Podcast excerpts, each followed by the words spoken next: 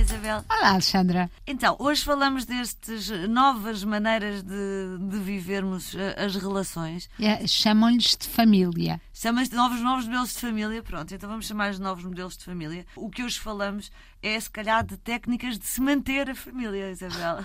É uma grande modernice. Falamos de living apart together. Uh, o que é que estamos a falar? De relações em que os, as duas pessoas vivem cada uma na, nas suas casas. São 5% das relações em Portugal e o Census 2021, que ainda não saiu, que está para, está, está para sair, provavelmente vai, vai ter este número a crescer. Este número te, tendencialmente já cresceu uh, no resto da Europa e, nomeadamente, nos países nórdicos. Ou seja, as pessoas optam por viver em casas separadas, embora tenham um relacionamento verdadeiro, amoroso e de fidelidade, de que se considerem casadas, mas querem viver no, no no direito e no esquerdo, pronto, Isabel, uh, de uma casa. Então vamos lá, verdadeiro ou falso? Que às vezes viver junto é uma grande chatice e dá cabo das relações. Eu acho que é verdadeiro, de certeza, sobretudo em casas pequenas que exatamente não permitam uma simulação deste living apart dentro da mesma casa, porque, por exemplo, os reis e as rainhas viviam em alas, pelo menos a partir da Idade Média, viviam na, no fundo nos aposentos da rainha e os aposentos do rei, inclusive, é mesmo em termos medievais, havia a casa da rainha, ou seja, a rainha tinha a sua sua uh, os, não só fisicamente a ala, mas tinha os seus funcionários, os seus criados, o seu cozinheiro e o marido, eh, rei, tinha também a sua casa e a sua corte. Não sei,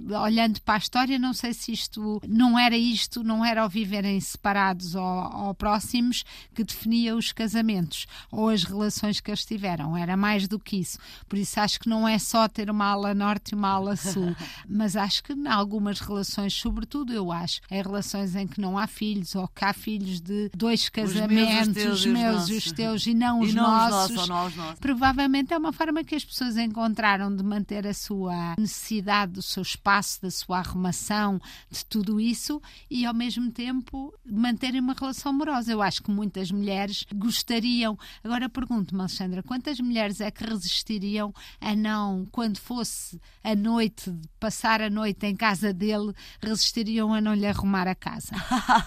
eu, eu, eu, eu confesso que me seria, me seria completamente Ou vice-versa. Mas eu estava aqui a pensar numa coisa, eu estava a falar nas, nas rainhas e nos reis e como isto já vem de trás. E provavelmente a razão para. E aqui estamos. Eu estou totalmente a especular. Provavelmente a razão para em Portugal o número de ser mais baixo do que na Europa é que nós não temos dinheiro. Porque, ou seja, esta coisa do living apart, do viver separado, é uma espécie de vício de rico, Mas, não é? Exatamente, porque há uma correlação, esta é a espinha, há, uma correlação direta entre mesmo os indivíduos que vivem eh, sozinhos, que agora chamam-lhe família unipessoal clássica.